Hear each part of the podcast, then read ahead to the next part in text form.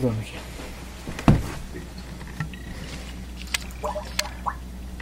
Olha, seu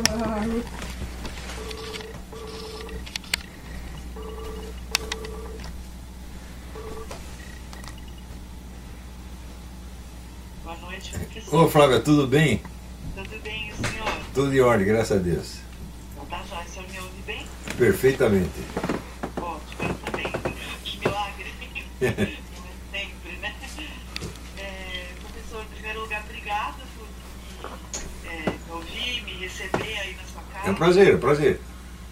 Aliás, é, até eu, eu preparei aqui um roteirinho de perguntas, eu quero me apresentar para o senhor propriamente, me- te contar um pouco quem eu sou e por que, que eu estou procurando o senhor para essa reportagem.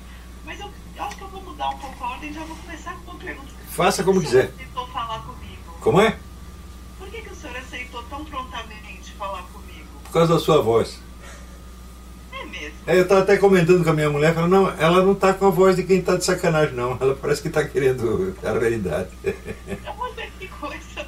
Bom, um ponto pra minha voz. espero, espero que a minha cara é, condi- seja condizente com a voz. Melhor ainda.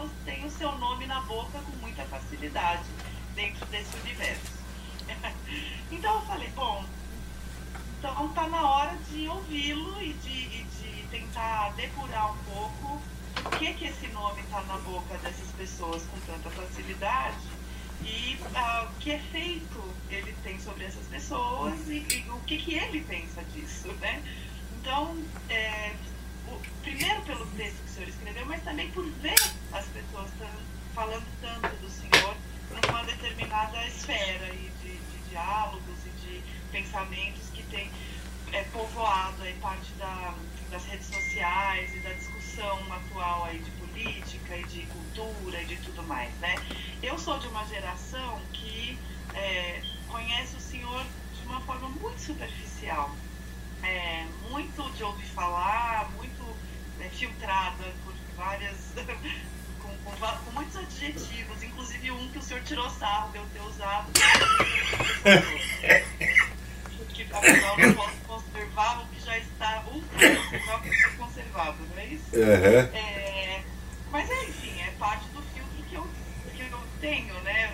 Eu não, não, não posso questioná-lo, mas é difícil me livrar dele com facilidade, né?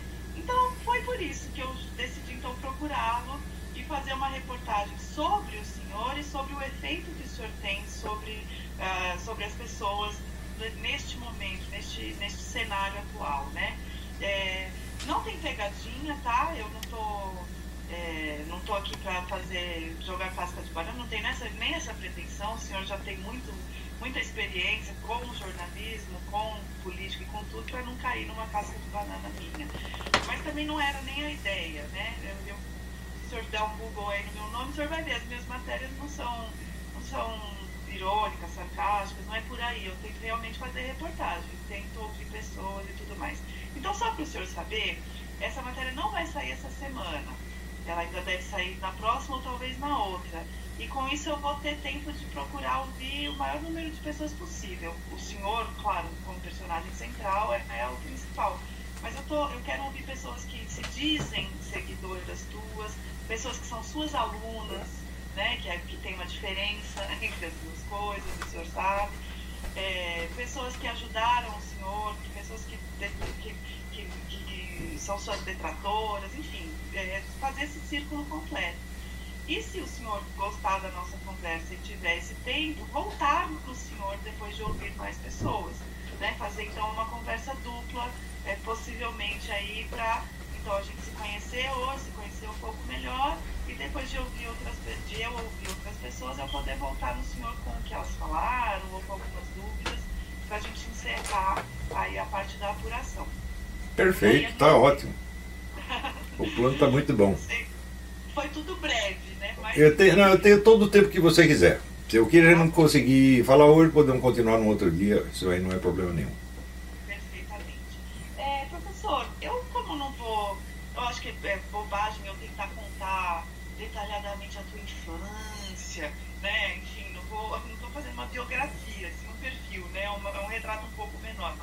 É, mas tem uma coisa que me chamou a atenção, uma única coisa sobre a sua infância que o senhor mencionou em um dos seus posts, sobre o que, uma doença que o senhor teve até os sete anos de idade. Que doença foi essa? Foi uma misteriosa infecção pulmonar, ninguém sabe que raio de coisa que é. Me sobrou assim um tumor estacionário, uma espécie de uma cicatriz enorme, do tamanho de uma laranja. Está aqui até hoje, não me atrapalha absolutamente. E assim como ninguém conseguiu diagnosticar direito, tentaram todo quanto é tipo de, de, de tratamento, nada melhorava. De repente, aos oito anos, eu sarei. Do dia, foi do dia para a noite. Eu até me lembro como foi. Eu estava no interior, numa cidadezinha chamada Elias Fausto, e estava lá no quarto, né, estrebuchando com febre. De repente eu vi um barulho de água. Abri a janela e vi os meninos brincando numa piscininha lá. Falei, quer saber? Eu vou lá. Pulei a janela e fui lá. Quando me viram, ah, vai morrer. Daí o tio meu falou, não, não, não. Pode ser que faça bem. A partir desse dia eu sarei. Que o senhor tinha até então? Febre, febre o tempo todo. Eu ficava tanto tempo deitado na cama, delirando de febre, que a maior parte do tempo eu não tenho memória nenhuma, não lembro de nada, né? É, é, mas eu lembro que eu ficava tanto tempo deitado que quando eu melhorava um pouquinho e tentava é, me levantar e andar, eu, eu, tinha esquecido como é que fazia para andar. Eu não sabia como é que era mesmo aquele negócio, como é que mexe as pernas. Né? E ficava lá. Ficava assim o tempo todo deitado. E, e não era desse, o senhor não lia, o senhor não, não conseguiu aproveitar. Sim, sim, sim. Uh, eu aprendi a ler, com 5 anos eu lia as coisas de, de trás para dentro, aprendi a ler com história em quadrinho. Né? Uhum. E depois comecei a pegar livros infantis, alguns, alguns eu lembro claramente, até depois que cheguei aqui nos Estados Unidos, até falei, ah, eu vou comprar aqueles. Né? Tinha um. um tinha. Uh, os quadrinhos, sobretudo, bom, os do Mickey e Pato Donald era tudo, eu tinha a coleção inteira. Né? É, e tinha vários de, uh, vários de faroeste. Super-heróis eu nunca gostei porque eu não, não, não conseguia acreditar. Falar, isso aqui, eu não vou me preocupar com uma coisa que não vai acontecer. Então, então uh, uns de cowboy, outros de guerra, né? Uh, outros de polícia, mas em geral era mais cowboy, né? Era o que eu gostava mais. Então, eu vou dar um salto gigantesco desta, desta pergunta na sua biografia, para eu não vou nem, me deter muito na parte da astrologia, que eu sei que já foi explorada bastante em, em artigos, em, em, reportagens sobre o senhor. Agora, eu estou com dificuldade de localizar é, onde que o senhor, onde não, quando que o senhor se torna uma figura pública. É, foi já na fase em que o senhor escrevia sobre astrologia ou foi é, no momento em que o senhor passou a fazer palestras sobre filosofia?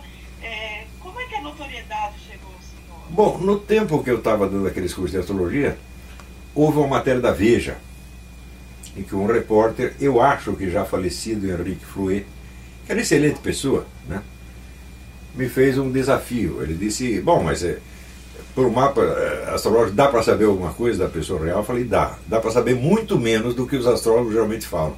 Mas alguma coisa sai. Vamos dizer que se sair cinco frases exatas, eu acho que já é muito. Agora, quando você vai ter uma consulta com o astrólogo, ele fala durante cinco horas. Né? É, quer dizer que exageram. Né? Agora, eu por experiência confirmo que alguma correspondência ainda não especificada, não analisada, não compreendida, existe entre as posições dos planetas na hora do nascimento e alguns traços permanentes do caráter. Então eu falei, olha, eu preciso você me dar uma data e hora de nascimento e só precisa me dar as seguintes informações. Você precisa me informar se é uma pessoa existente uhum. e o sexo. Só isso que eu preciso saber. Okay. E daí eu dei lá uma série de coisas e é, era exatamente a descrição do personagem que era o Fernando Gabeira. Aham, é. ok. Então eles ficaram muito assustados com isso. Mas, é, curiosamente, a gente fala de astrologia, o pessoal entende uma coisa totalmente diferente. A palavra é a mesma, mas existe uma diferença enorme entre o que um astrólogo profissional faz, o que eu faço e o que a astrologia de jornal faz.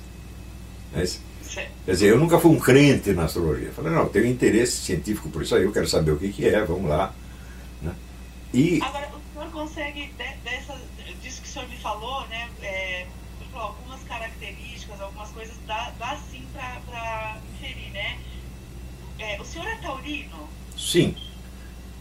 Tem, que característica de touro o senhor acredita que, que seja marcante? Olha, em todo o estudo que eu fiz a respeito, eu fiz abstração dos signos. Eu só levei em consideração um negócio que chama as casas astrológicas, que são, vamos dizer, as direções do espaço partindo da Terra. Uhum. Você toma assim, o horizonte, toma um ponto culminando do céu, divide em 12 pedaços. Tem várias técnicas para fazer isso. E as posições dos planetas nas casas, elas têm de fato uma correspondência estrutural só com aspectos permanentes do caráter do sujeito.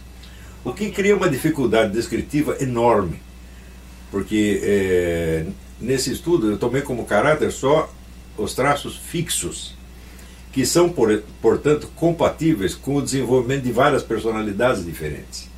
Entendi. Então, distinguindo que a, caráter seria estrutura permanente e personalidade é uma coisa que mistura o, o, a estrutura permanente com Uh, características adquiridas por experiência, por cultura, etc, etc. A descrição disso é um negócio dificílimo, é um problema, é, é, dizer, talvez seja o maior problema. A maior parte dos astrólogos não se dá conta, eles exercem essa coisa de, de maneira um pouco ingênua, assim, não tem uma consciência científica da dificuldade. Né? Então, existe uma terminologia apta a descrever caracteres permanentes da pessoa quando eu peguei esse estudo, falei, não, isso não existe, isso eu vou ter que criar. E criar, então, uma grade descritiva, caracterológica, capaz de, é, vamos dizer, ser conferida com as posições planetárias. Uhum. E o senhor conseguiu? Consegui, eu fiz, fiz isso. Isso está feito, está tá num livro chamado O Caráter como Forma Pura da Personalidade. Ah, ok. Ah, okay. Depois eu dei não, eu acho que isso aí está esgotado há muitos anos, mas talvez você encontre em PDF na internet pirateado. pirateado com a sua autorização? Sei, nem com ela e nem sem ela, não me perguntaram absolutamente nada. Mas eu não ligo, não, é, tanto faz. Mesmo porque esse livrinho é apenas o resumo e o índice de um livro maior que eu queria fazer, baseado em três cursos que eu dei o nome, o nome é horroroso, mas é o que eu encontrei, de astrocaracterologia. Ah. E a astrocaracterologia era um. Como é? É horroroso mesmo. É horroroso, mas é o único que encontrei. É, e a astrocaracterologia era um estudo. Qual é a possibilidade de averiguar cientificamente se há uma correspondência entre a posição dos planetas e o caráter humano? Então, só a parte metodológica leva um ano. Né? Então, eu tinha planejado uma obra em cinco volumes que eu tenho em transcrições de aulas. Não, não tive tempo de trabalhar isso até hoje. É. Mas é evidente que isso não tem absolutamente nada com o que as pessoas, inclusive a maior parte dos jornalistas, imagina sobre o nome de astrologia. Eles fazem tudo a mitologia e tudo. Né? Não, completamente. Aí, essa mitologia ainda mais ridícula do que a astrologia que se faz por aí. Agora, nesse período, o senhor já estudava filosofia Muito. É, assim, é, privadamente? Sim, sim, sim. curso de filosofia, não é? é? Veja, todo o curso de astrocartologia é um curso de, de filosofia aplicada à, à solução de determinados problemas. Mas durante o século XX, nós tivemos 100 anos de debate em torno do problema da astrologia. Esse debate chegou num ponto culminante quando o chefe do, do Observatório de Paris, Dr. Paul Kuderk, contratou um profissional da estatística chamado Michel Gauquelin e disse: Vamos tirar limpo logo esse negócio da astrologia e acabar com essa porcaria. E conceberam lá um método muito bem feito para averiguar isso aí. O Gauquelin pegou, fez uma primeira pesquisa com 50 mil mapas de nascimento. E por incrível que pareça, ele voltou para o Dr. Paulo Kuder e falou: Lamento informar, mas alguma correspondência existe. Não é exatamente como os astrólogos dizem, mas que ela existe, existe, e é comprovável. Ele averiguava o seguinte: é, na tradição astrológica, que não é uma ciência, mas é um conjunto de preceitos empíricos enormemente confuso? É, existe uma associação entre determinados planetas e determinadas profissões humanas, atividades humanas.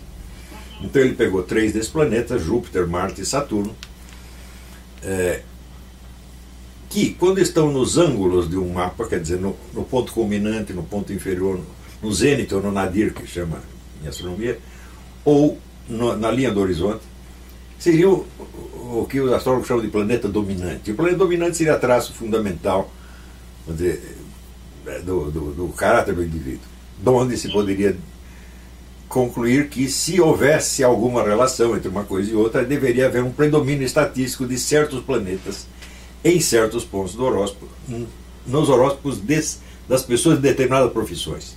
Ele pegou três grupos: militares, cientistas e é, escritor, jornalista, professor, gente que tem da comunicação, né? É, que ele associou respectivamente a Marte, Saturno e Júpiter. E descobriu que havia uma coincidência espetacularmente grande né? E ele falou, ah, alguma coisa tem aí. O Paul Kuderk ficou muito enfesado com a coisa e mandou refazer a entrevista, refazer a pesquisa, agora com 500 mil horóscopos. A primeira amostragem era exclusivamente francesa, daí na segunda pegou o país de toda a Europa. E o negócio confirmou. Então, bom, alguma coisa tem. Só que é o seguinte: o pessoal fica discutindo se a astrologia é, é uma ciência ou se é um charlatanismo se é uma crendice, etc, etc. E peraí, mas a astrologia ela está falando de um determinado fenômeno físico, não é isso? Um fato da natureza. Antes de discutir a astrologia, nós temos que discutir se esse fato existe ou não. Uhum. Não é isso? Então são dois problemas. Primeiro, a existência do que nós chamamos de fenômeno astral, que seria essa correspondência por vaga que seja.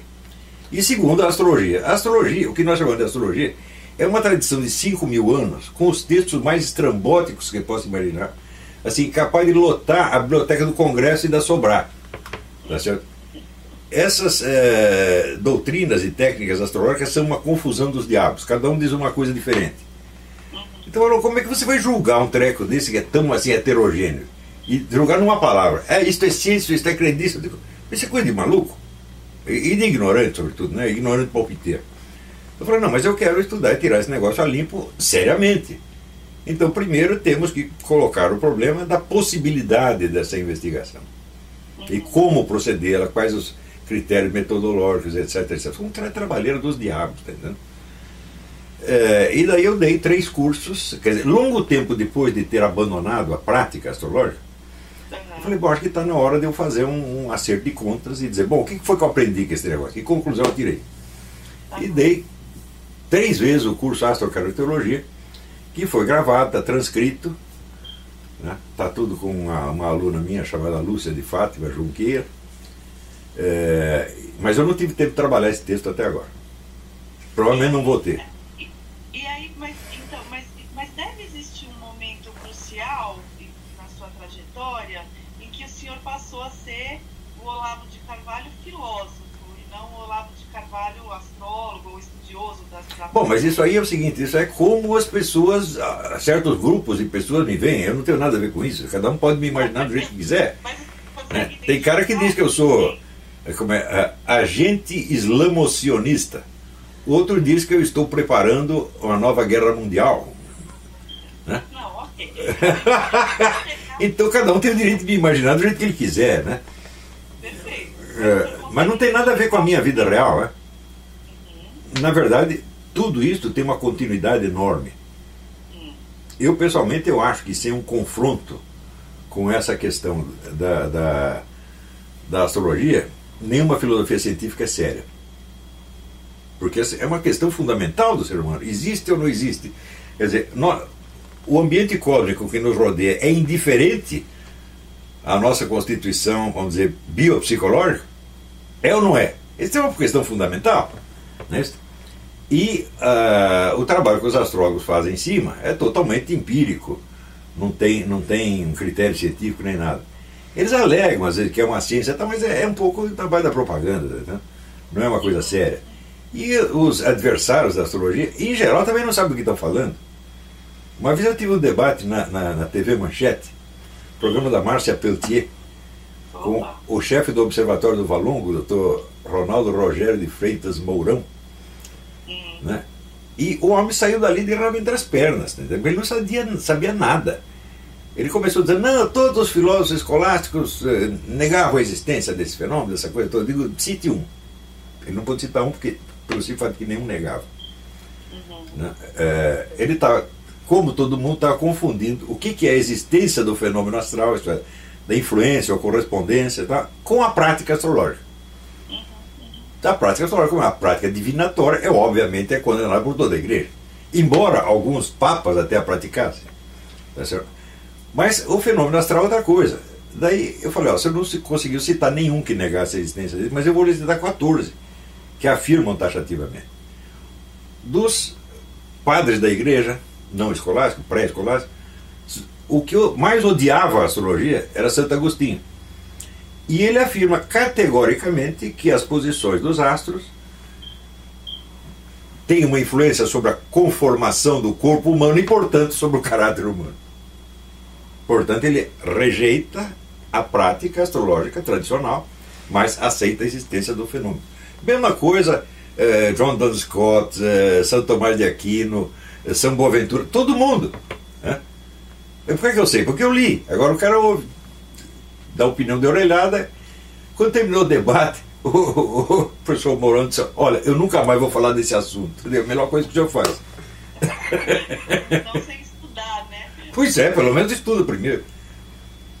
Ok, mas olha, professor, o senhor falou assim: como é que as pessoas me percebem é um problema delas, mas o senhor consegue identificar que, em que momento da sua trajetória, da sua carreira, o senhor passou a ser mais conhecido como filósofo? como astrólogo ou estudioso da astrologia. Por quê? Por que, que para mim isso é importante? Porque eu estou tentando contar para um leitor que pode conhecer a sua história ou não, é, um momento em que o senhor passou a ser algum tipo de referência. Bom, é o seguinte, é, houve um primeiro livro de grande sucesso que foi o Imbecil Coletivo. Perfeito. Da onde saiu o Imbecil Coletivo? Né? Eu estava lá no meu canto dando minhas aulinhas, tem um pequeno grupo de alunos, né? dava curso sobre vários assuntos, né? literatura, filosofia, eh, esoterismo, religião comparada, milhões de coisas. E eu estava notando assim a destruição total da alta cultura no Brasil. Fazia anos que eu estava notando isso. Por quê? Porque eu emergi para a existência adulta numa época brilhante da nossa, que foi os anos 50 e 60. Né? Então, ali naquela época você tinha vivos e ao mesmo tempo atuantes. Manuel Bandeira, Carlos Mundo Andrade, Otto Maria Carpo, Jorge Amado, Herberto Salles, José Monteiro, era uma... e tinha vivo ainda o grande filósofo brasileiro, Mário Ferreira dos Santos. E tudo isso ao mesmo tempo. De repente sumiu tudo. Né? E naturalmente, sumindo a alta cultura, as partes inferiores da cultura também começam a decair. O jornalismo e os debates públicos, em primeiro lugar. Então eu comecei a ler besteira, assim, que não acabava mais. E comecei a tomar umas notinhas que, para fins humorísticos, eu lia para os alunos no fim da minha aula. Essas notinhas constituem um imbecil coletivo. Foi é, pela editora da universidade. Editora né? da faculdade da cidade que eu mesmo dirigia.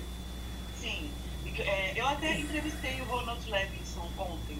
Ah, é? Como está ele? É, tá bem, ele tá adoentado. Conversei com ele por telefone. Ele tá bem com a voz debilitada. E ele deu uma falha de memória dele. Ele falou: Eu não lembro se o imbecil coletivo foi com a gente. Eu sei que já estava publicado. Aí hoje ele me ligou novamente. Ele falou: Não, deixa eu retificar. Foi a gente. Foi, foi, foi a faculdade da cidade que lançou. Isso foi um negócio extraordinário, porque o, o, o Ronald era muito amigo de um amigo, temos um amigo comum já falecido, que é o Paulo Mercadante. E ele, por indicação do Paulo, por sugestão do Paulo Mercadante, me nomeou diretor da, da editora da faculdade da cidade. E, e quando aconteceu isso, eu estava na Romênia. E ele me telefona e diz, olha, nós temos que entrar na, na Bienal do Livro. Eu digo, quando é, doutor Ronald? Daqui duas semanas. Eu falei, mas que? A editora não existe, não te publicou nenhum livro, nem nada, como é que nós vamos fazer isso em duas semanas? Ele disse, ah, não quero saber, tem que resolver. E eu consegui publicar cinco livros em duas semanas. Né? Então, publiquei um livro do, do professor João Nins Cantimburgo, publiquei um livro de um, de um físico americano que chamava Senso em Comum, e no meio botei lá o imbecil coletivo. Conseguimos fazer isso graças a uma máquina que a Xerox tinha acabado de inventar que você colocava um disquete aqui e saía um livro lá. Eu descobri que a Xerox estava com essa máquina, tinha uma no Rio de Janeiro, em caráter experimental. Fui lá e pedi, pelo amor de Deus, me faça esse livro. Eles fizeram. E...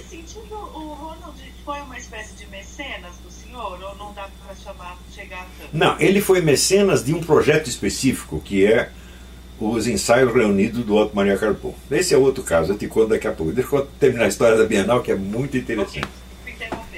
E, e, soltamos ali também um livro do professor Mangabeira Unger que ele tinha escrito em parceria com o Ciro Gomes. Né? E acontece que eu falei, nós temos poucos livros, então o que, que, eu vou fazer? Eu vou me associar com a Top Books, que é a editora do Rio de Janeiro, para ter um pouco mais de livro no estante. E vou fazer uma série de happenings, de eventos aqui para justificar nossa presença aqui. Né? Então, Fiz lá um, um, um, debate sobre poesia brasileira, levamos lá o, o, o Bruno Tolentino, o Carlos Heitor Coni e várias outras pessoas. Fizemos o lançamento do livro do Ciro Gomes, que foi praticamente o lançamento da candidatura dele. Né? Que aliás até me lembro, tem um sujeito que xingou ele lá no, no meio da plateia, ele disse, não, então vamos lá fora resolver isso na porrada. Né? Eu achei, esse cara é bom, ele... personalidade ele tem, hein? É, então, de certo modo, eu fui responsável pelo lançamento do Ciro Gomes. E eu sei que aquela editorazinha fez um sucesso enorme, foi um dos stands mais visitados da, da, da, da, Bienal do Livro. Nem lembro que ano foi essa Bienal. A minha mulher daquela tem melhor memória de 97. tempo. 97, 97. E foi aí que lançamos então o Imbecil Coletivo, o qual estourou como uma bomba. Porque ele estava falando ali de personagens que nunca tinham sido criticados em nada, nada, nada, nada eram absolutamente intocáveis, eram deuses. E eu estava falando deles assim, em tom humorístico, gozando da cara, todo mundo pegando assim erros elementares que cometiam, assim, Marlena Chauí, né, é, Leandro Conder, Carlos Nelson Coutinho. E falou, olha, esse pessoal, eles, eles conseguiram uma posição tão boa na sociedade, eles estão tão em cima, que eles perderam totalmente o senso de autocrítica. Eles falam qualquer coisa. Né? Tinha um sujeito, até um diplomata, um cara importante, que escreveu um livro sobre o Santo Daime, um artigo sobre o Santo Daime, onde ele falava do chá do Santo Daime e da doutrina. Só que ele atribuía à doutrina as virtudes do chá e vice-versa. Eu falei, mas esse sujeito tá, ele deve ter tomado muito desse Santo Daime, está completamente doido. e assim por diante. Como eu sabia as reações do, que ia ter o livro, eu já fiz. Na antefolha de rosto, eu fiz um formulário padrão para a redação de críticas a este livro. Né? Já dizendo tudo o que se poderia dizer a respeito de mal a respeito do livro, já está tudo lá. Bom, a reação foi, inicialmente foi de escândalo, perplexidade, alguns de revolta, eu recebi ameaças de morte, as pessoas querendo me matar, né? E foi muito engraçado tudo isso ameaças concretas. Você veja, tem um site chamado Mídia Independente. Ele fez mais do que uma ameaça de morte. Ele publicou a data e local aonde eu estaria, em tal horário. Dizendo, ah, tá lá, vamos matar o cara. Ele está em tal lugar assim assim. Eu não sabia, cheguei no lugar, que era uma sala da faculdade da cidade. O prédio estava cercado pela polícia. Falei, o que aconteceu? Ah, disse que vão matar um cara aí. Matar quem? Um tal de Olavo Carvalho. Falei, mas sou eu. Daí, evidentemente, os caras não apareceram lá, alguns dos polícias acabaram assistindo minhas aulas, um ficou meu aluno, né? e, bom, inicialmente as reações ao imbecil coletivo foram bastante arrogantes, quer dizer, eles acharam, não, esse cara deve ser um coitado que está aí dando palpite, e nós vamos acabar com ele em dois minutos. Teve uma série de debates em, em torno do livro, e todos eles saíram muito mal nos debates, porque é o seguinte, eu tinha razão no que eu estava falando. Eu não estava assim, tomando posição estava analisando fatos da realidade, em tom humorístico, mas, é como eu disse, isso aqui é uma fenomenologia do estado de coisas na, na cultura brasileira presente. Expressa em tom humorístico, mas com um, uma retaguarda factual muito sólida. Está tudo documentadinho ali. E se saíram muito mal no debate, então daí chegou uma hora que o Milton Temer, não Michel Temer, o Milton Temer, que era eu acho que ele era o secretário-geral do Partido Comunista na época. Ele disse assim: do de Carvalho não se fala, vamos baixar a cortina de silêncio. Eu falei: ótimo, era isso mesmo que eu quero, eu quero que eu falo, você fica quieto. Daí aconteceu de eu ser convidado para escrever no Globo, na revista Época, na, na, Zero Hora, além do Jornal da Tarde, onde eu já escrevia fazia tempo. Mas o Jornal da Tarde não tinha leitores no Rio de Janeiro, só circulava em São Paulo. É um jornal muito bom, mas jornal local.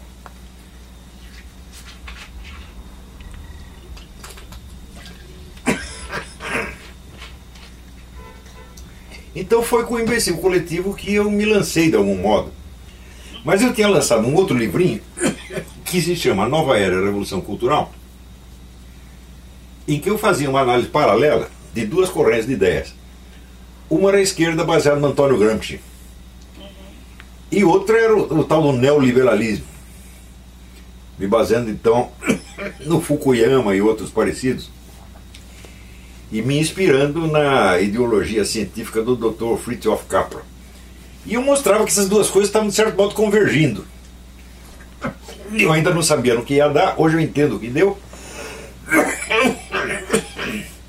É, e esse livro, ele fez uma espécie de sucesso local, porque lancei o livro numa escola que tinha na Lagoa, esqueci, acho que era Centro Educacional da Lagoa, que tinha um prédio ali de sete andares. E quando eu chego lá, para minha surpresa, o prédio estava todinho lotado, tinha um telão em cada andar. E nós vendemos a primeira edição no primeiro dia. Foi, até a editora foi improvisada, foi a Estela Caim, minha filha da Nana, criou lá uma editora para lançar o meu livro. Lançou e foi um sucesso, mas um sucesso que não chegou na mídia era um círculo de pessoas, alguns milhares de pessoas, que se interessaram por aquilo. Então houve um, esse pequeno sucesso, depois houve o imbecil coletivo, que foi uma bomba. Né? E daí eu comecei a escrever na, na, na, na mídia. Também aconteceu um outro episódio que, de certo modo, vamos dizer, me lançou na, na, na mídia. Que foi o seguinte, eu tinha dado umas aulas, vários cursos sobre Aristóteles. Eu sempre gostei muito de estudar Aristóteles, era uma, Aristóteles é uma inspiração, Aristóteles e Platão, os dois, eram uma inspiração para mim, é, desde muito antes. E baseado numa parte desses cursos, eu publiquei um livrinho, também de circulação ínfima, que se chamava Uma Filosofia Aristotélica da Cultura. É, numa das minhas aulas tinha um cidadão que era diretor da SBPC, Sociedade Brasileira para o Progresso da Ciência, e disse, oh, você tem isso aí escrito? Eu falei, tem. Então me dá que nós vamos publicar na revista da SBPC. Eu falei, tá bom, pode levar. Passaram-se meses, não tive notícia nenhuma deles. Depois que o livrinho já estava sendo impresso, eu recebo uma carta da SBPC dizendo, não, nós entregamos aqui a, a um, vamos dizer, um especialista na área e ele fez um parecer dizendo que o seu livro não deve ser publicado. Né? É, por isso, por isso, por isso, por isso, por isso. Quando eu fui ler o relatório do era só besteira do começo até o fim. Era, era um negócio impressionante de, assim, de ignorância, de burrice. De... A gente nunca tinha aberto uma página de Aristóteles. Né? E eu peguei e redigi um, um pós-fácil contando este episódio e rindo do sujeito, que era uma coisa até sádica. E botei no fim do livro e lancei uma segunda, uma, uma, uma, uma segunda edição maior, com o título de Aristóteles em Nova Perspectiva. Bom, o livro é, fez muito sucesso num círculo menor, dentro de um círculo de estudiosos, no Brasil e no exterior. Né? É, houve um, um, um, diretor do Instituto Pasteur, né, que eu mandei uma tradução francesa para ele, e ele disse: Olha, esse negócio aí vai me ajudar muito nas minhas pesquisas. Porque eu tratava da conversão da linguagem de símbolos, que é a expressão imediata da, da experiência humana, como você parte daí para chegar até a linguagem de conceitos, a linguagem lógica? Como, como se dá várias conversões. E dizendo, olha, eu estou explicando isso aqui, mas isso aqui Aristóteles nunca escreveu, mas está embutido na filosofia dele. Se você procurar, você vai achar isso aí. Então não é uma descoberta minha, é uma descoberta de Aristóteles que estava escondida e eu puxei, puxei para fora e mostrei. Fez um sucesso muito grande, foi muito, muito respeitado. Né? O, o filósofo português, Domendo Castro Henriques, ele disse: Esta é a melhor coisa que se escreveu sobre o fenômeno das duas culturas, cultura literária e científica, desde Jean Batista Vico, século XVIII. Né? E, mas o, o povão o leitor, o pessoal jornalista não sabe disso, está tá por fora. É, então, essas várias coisas, o imbecil coletivo, a nova revolução cultural, Aristóteles em nova perspectiva, foram, de certo modo, criando um certo bafafá em torno da minha pessoa. Sobretudo né, o episódio da, da, da SBPC, que o então diretor do Globo, Evandro Carlos Andrade, ele leu aquilo, morreu da risada e fez uma página inteira do Globo sobre aquilo. Né? Então, o episódio era muito engraçado mesmo. Entendeu? Então botou uma fotografia minha desse tamanho, né? É... Então daí de repente eu tinha virado a figura pública. Entendi. Pra mim tanto faz, você tá entendendo? Eu gosto de gente inteligente que me ouça. Se é um, se é dois, se é três, se é quatro, é importante. Né? Agora, falar para jumento não adianta. Bom. Mas nós vamos chegar nos jumentos. Tá bom, tá bom. Os jumentos estão aqui na lista. Tá bom. Chega lá. Antes de chegar aos jumentos, neste momento em que o se torna uma figura pública, é, até para eu entender um pouco melhor a tua relação com, com, vamos chamar assim, uma certa elite. Eu sei que o senhor tira sarro dessa palavra e com É as elite. razão, é, eu sei. Mas assim, o senhor chegou a ser uma espécie de guru, de mentor, de, de, de alguém muito burro na elite que precisava entender as coisas e chamava o senhor para dar cursinho, aulinha, alguma coisa assim. Eu, eu, digo no diminutivo porque assim, a pessoa não conheceria o total do seu pensamento, mas só, ah, olá, vem, professor, vem aqui, me, me, me ilustra aqui um pouco, alguma coisa assim. O senhor chegou a ter Não. tipo de É... Houve o caso de um grande empresário do Rio de Janeiro, cujo nome eu não posso dar, é um grande amigo meu, excelente pessoa, ao qual dei aulas particulares durante muito tempo. Mas esse não era um jumento de maneira alguma, por incrível que pareça. Era um homem que tinha dinheiro e que ia ao mesmo tempo, que é quase impossível. né? e também fui chamado muitas vezes no Fórum da Liberdade, no Rio Grande do Sul, que era organizado ali pelo Jorge Gerdau. E que era o único centro de debates que não era monopolizado pelo pessoal da esquerda. Ali tinha esquerda e direita. Né? Eu me lembro, por exemplo, que houve um debate entre o Gustavo Franco e o Ciro Gomes. Muito interessante o debate, muito bom. É, eu mesmo tive um debate com o Leonel Brizola. Ali. Mas aconteceu o seguinte, o Leonel Brizola é um senhor tão simpático, tão cativante, que eu não consegui falar uma palavra contra ele. Entendeu? Então nós acabamos concordando em tudo que estava falando. Tudo, né? Tá aí uma cena que eu queria ter assistido. Não, me dei muito, muito bem com ele, muito bem com ele. O que não quer dizer aprovar toda a política dele, não. Mas que era uma personalidade fascinante, isso era, não, não podemos negar. Né?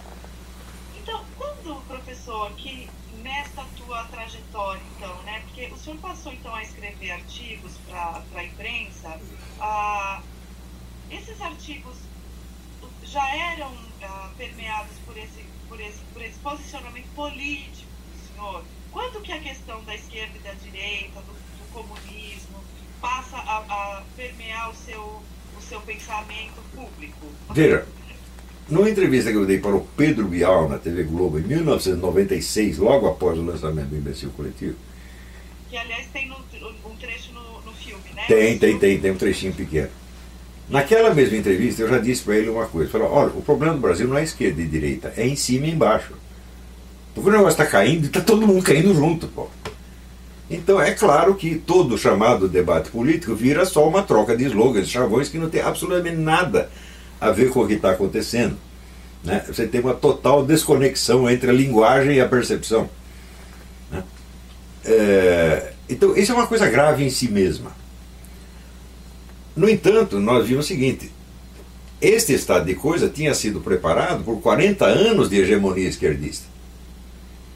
Você vê que durante o governo militar, eu estava lá, eu vi, o pessoal da esquerda, especificamente do Partido Comunista, dominava todas as redações, jornais, canais de TV, etc.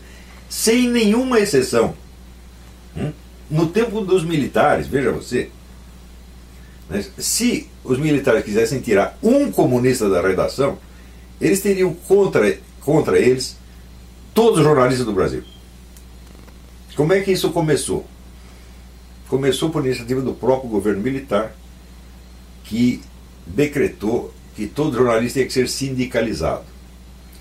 Os sindicatos eram muito pequenos para fazer uma gigantesca campanha de sindicalização. Quem tomou a iniciativa de fazer? O Partido Comunista. Como é que eu sei disso? Eu participei dessa operação, eu sindicalizei um bocado de gente. E da vez que você ia conversando cada um e sindicalizando, você já tirava a ficha ideológica do neguinho. Resultado, depois de cinco ou seis anos, o Partido Comunista tinha o controle total da bolsa, das, da bolsa de emprego do jornalismo brasileiro. Né?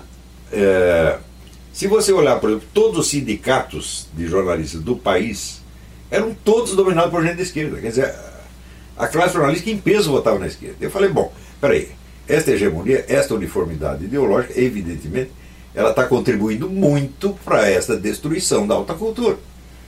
Porque à medida que você tem uma facção lutando para conquistar e manter o poder, isso se torna prioritário em relação à verdade, em comparação com a verdade, com a cultura, etc, etc. Então, só o que se via no mundo era a repetição do mesmo discurso.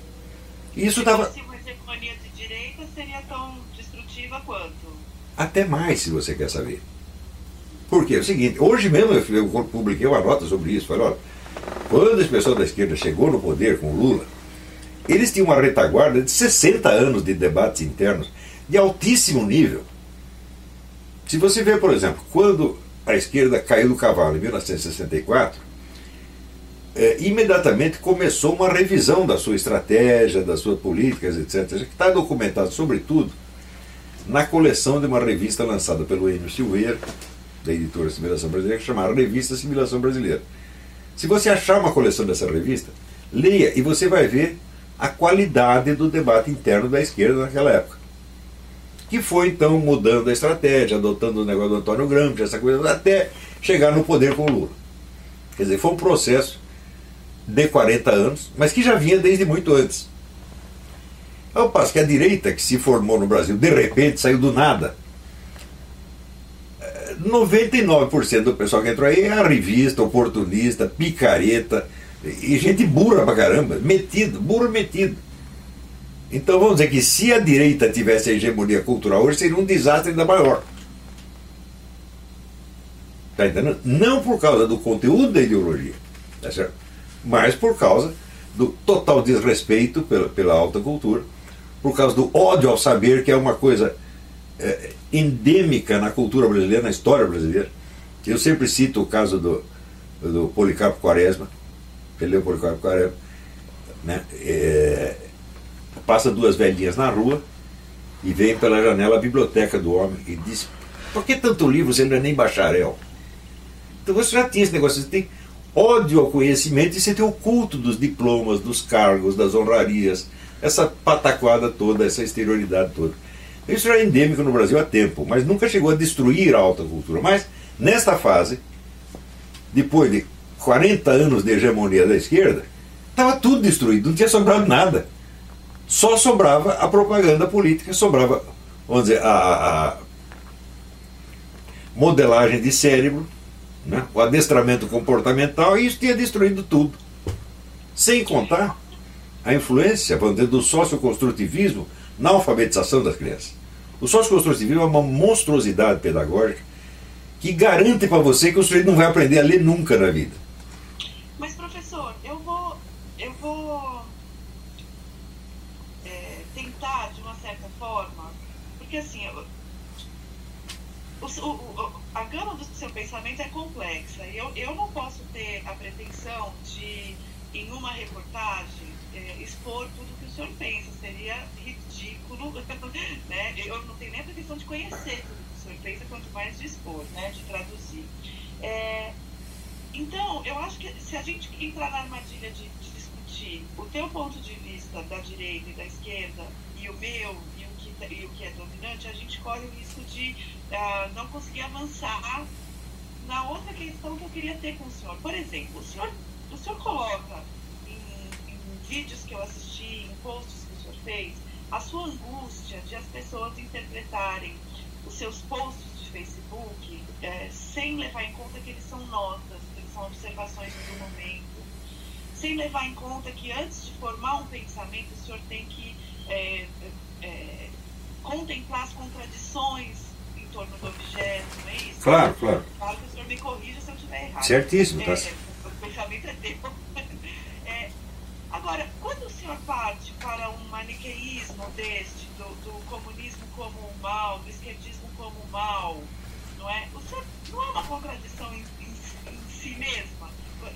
Isso, isso não é excluir tudo que todas, todas essas nuances que o senhor fica tão angustiado de não ver contempladas pelos seus seguidores ou alunos. É, o, o, senhor mesmo não, não, não exclui essas contradições ao, ao, ser tão taxativo contra a esquerda, contra o comunismo?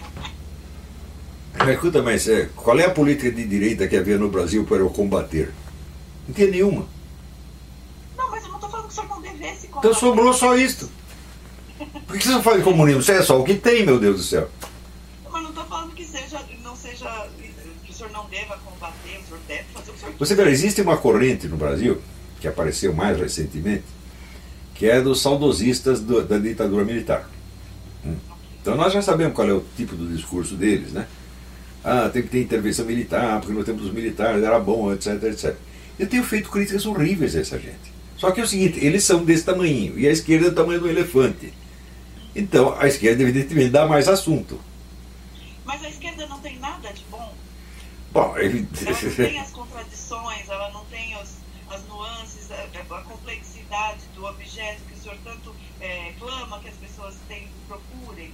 Sim, mas eh, veja, por que, que eu devo dar um tratamento equitativo, equilibrado, vamos dizer, entre uma pulga e um elefante? Não faz sentido. Não, mas, mas não estou pedindo para o senhor comparar a pulga com o elefante, eu estou perguntando se o senhor não deve contemplar as contradições do elefante. Hum. Você, se você assistir as minhas aulas, né, você vai ver que eu aproveitei muita coisa da tradição marxista. Né? Tenho uma imensa apreciação pelas obras do Georg Lucas, aprendi um bocado de coisa. Do, uh, uh, próprio Karl Marx, tá certo? Aproveitei tudo isso, mas não é coisa que dá para eu discutir num post de Facebook, pô. E aí nós chegamos no ponto central, eu acho, da nossa conversa, do, do, da minha linha, da minha reportagem, professor. Eu, eu confesso, já confessei, vou reconfessar, que eu é, fui ler, assisti, eu assisti a três aulas do senhor, que estavam públicas, assisti a um vídeo da breve análise da situação política brasileira, assisti ao filme e li muitos posts de Facebook. E pareciam duas pessoas diferentes. O, o, o, professor é uma pessoa e, o, e parecia um personagem do senhor, o, o, aquela pessoa do Facebook e do Twitter. É, é, é, justo eu considerar aquele, aquela pessoa um personagem? Não, não é um personagem, sou eu mesmo, só que é um pedacinho assim. E por que, que é esse pedacinho que o senhor escolhe é, usar numa plataforma que atinge tantas pessoas? Porque, você vê, a esquerda ocupa o espaço cultural inteiro. E a direita tem um pedacinho assim. Então eu estou falando mais daquilo que ocupa mais espaço. Tá você imagina que ele estivesse, por exemplo, é, num outro país completamente diferente, né? dominado por. Uh, uh, ah, veja, por exemplo, o que aconteceu com Jorge Bernanos. Sabe quem é Jorge Bernanos?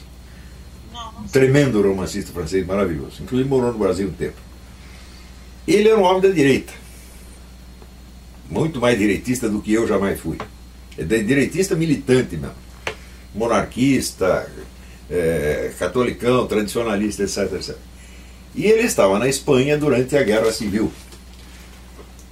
E ele, na região em que ele estava, o pessoal da direita do general Franco estava cometendo atrocidades, como a esquerda tinha cometido numa outra área um pouco antes. O que, que ele fez? Ele escreveu um livro assim, devastador contra essa gente. É? Mas era o que ele estava vendo, era o que, o que estava ao alcance dele. Não, tinha, não teria sentido ele, naquele momento, continuar combatendo o que ele já havia combatido numa época anterior, que era a esquerda, porque o problema que estava diante dele é isso. Olha, a vida do escritor é baseada na experiência real, não é em preferências que a gente tem. Isso, isso aí, para mim, é um preceito básico da prática filosófica. Nós temos que partir da experiência que está ao nosso alcance. Tá? Eu odeio assim questões gerais, filosóficas gerais, tipo determinismo e livre-arbítrio. Não, não, não, não. Nós temos que partir da experiência real e daí tentar ir ampliando até tentar pegar um sentido mais universal da coisa. Né? Então, a hegemonia esquerdista é um negócio avassalador no Brasil. Você não tinha espaço para mais nada. Eu abri o espaço que tem. Esse pessoal todo está falando dele, fui eu que abri esse espaço sozinho. Com o imbecil coletivo e os artigos do Globo. Né? E estou muito contente de ter feito isso. Só que eu achava que tinha que ter uma direita também. Hum? A direita que veio é uma bela porcaria. Tá Mas alguma tem que existir. Não é possível um país que todo mundo é de esquerda. Você vê, uma coisa que me chamou muita atenção foi quando o Lula, em duas eleições, ele celebrou o fato de que todos os candidatos eram de esquerda e achou que isso era a perfeição da democracia. Eu digo, ah, onde que fomos parar? Dizer, agora a democracia é a total uniformidade ideológica. Né? E além disso, não é que apenas que dominavam todos os canais, eles boicotavam qualquer oposição. O número de cartas que eu tenho de estudantes, de professores, se queixando de que foram boicotados, perseguidos, colocados para fora da carreira por serem anticomunistas ou antipetistas, olha, é uma grandeza. E o senhor, é, com base assim, então, nessa tua percepção da experiência real, o senhor realmente acredita que, uh, que a esquerda uh, tem uma agenda de pedofilia, de, de até o senhor, é, acho que tem um post do senhor fala em canibalismo, é, assim, ou isso é, é tudo uma, uma não, não, não. para chamar as pessoas para a luta? Isso não fui eu que disse. Por exemplo, eu vou. Deixa eu ver se está aqui. O livro do Tony Diver. Não está aqui. Olha, em 1980, um líder gay francês chamado Tony Duver publicou um livro chamado L'enfant au masculin A Criança no Masculino em que ele associava intimamente a homossexualidade com a pedofilia e fazia a defesa da pedofilia. Para um círculo de altíssimos intelectuais franceses. No Brasil ninguém leu esse livro. Mas acontece que todas as políticas do mundo começam em discussões em pequenos círculos intelectuais. Quando elas vão chegando à mídia e ao debate do parlamento, etc, etc, a pessoa nem sabe a fonte originária de onde aquilo surgiu. Tá certo? E quando eu digo isso, Olha, os caras querem liberar não somente a pedofilia, mas outras práticas, algumas ainda mais perigosas. É, é porque eu os li falando isso. Em círculos pequenos de intelectuais. Só que eu já conheço isso. Eu sei como isso se forma. Então, se você diz, ah, a esquerda tem o programa de liberar a pedofilia, falam, depende do que você chama de esquerda. Pô. Se você pegar a massa dos militantes de esquerda, eles não têm a menor ideia disso. Mas eles também não sabem de onde vêm as ideias que eles mesmos repetem. Só você, usando métodos de história das ideias, hum, e você vê qual é o processo de formação e circulação das ideias, aí sim você entende o movimento da história. Então, mas o senhor está sendo vítima, de uma certa forma, é, ou não sei se vítima ou se, ou se criador de um movimento similar em torno do senhor, porque o que eu percebo, não sei se o senhor tem, certamente o senhor tem acesso a isso, são pessoas repetindo parte dos seus pensamentos, completamente dissociadas de contexto, é, ou assim, é Claro que isso é claro, isso, isso evidentemente isso acontece. É. Mas note bem, isso acontece se você pegar assim, os nazistas não se aproveitaram de Nietzsche. Hum? Agora, quando você vai ler Nietzsche, você vê. Nietzsche tem o maior desprezo pelo povo alemão e achava os judeus o máximo. Isso é o Nietzsche de verdade que está nos textos. Então os caras leram a parte que lhes interessava e fizeram barulho em torno disso. Isso não é controlável. Não, não é, mas te incomoda? Olha, vou contar um negócio para você. Nada me incomoda. Tá certo? Eu sou um sujeito cínico. Eu acho tudo muito natural. Para eu ficar escandalizado com alguma coisa e, pô, sei lá, se alguém vier tocar fogo na minha casa, talvez eu me escandalize. Né? É, eu sou um homem de estudo, eu vivo para tentar compreender o processo da realidade, tá certo? E é só isso que me interessa, no fim das contas. Tentar compreender e tentar explicar para quem quiser ouvir. Agora, se o neguinho lê um post no Facebook e sai repetindo aquilo, ele é meu seguidor? Eu digo, não, peraí. A palavra seguidor tem várias camadas de significado. A primeira, assim, o seguidor do Facebook. Hum? É, seguidor do Facebook é apenas uma pessoa que se interessa pelo que eu estou dizendo e que acompanha a minha parte. Você tem o seguidor político ideológico, que pegou lá duas ou três frases, transformou aquilo em slogan e sai berrando por aí. Já pessoas que eu nem conheço, que eu não sei quem são, e nem quero saber. Tá certo? Em terceiro, você tem o seguidor que acompanha o meu trabalho. Lê os textos, faz os meus cursos, etc, etc. E quarto, você tem já um, um nível superior de seguidor, que é alguém que incorporou o meu pensamento mais profundamente e aprofunda o meu trabalho. Como, por exemplo, o Rodrigo Gurgel, o, o Flávio Gordon, que escreveu, publicou esse livro esplêndido, A Corrupção da Inteligência. Né? Tem vários alunos, esses são, vamos dizer, são, esses são meus representantes, por assim dizer. São, não são apenas alunos, são, tem alunos e tem discípulos, esses são discípulos. O discípulo é o sujeito que prossegue o trabalho, está entendendo?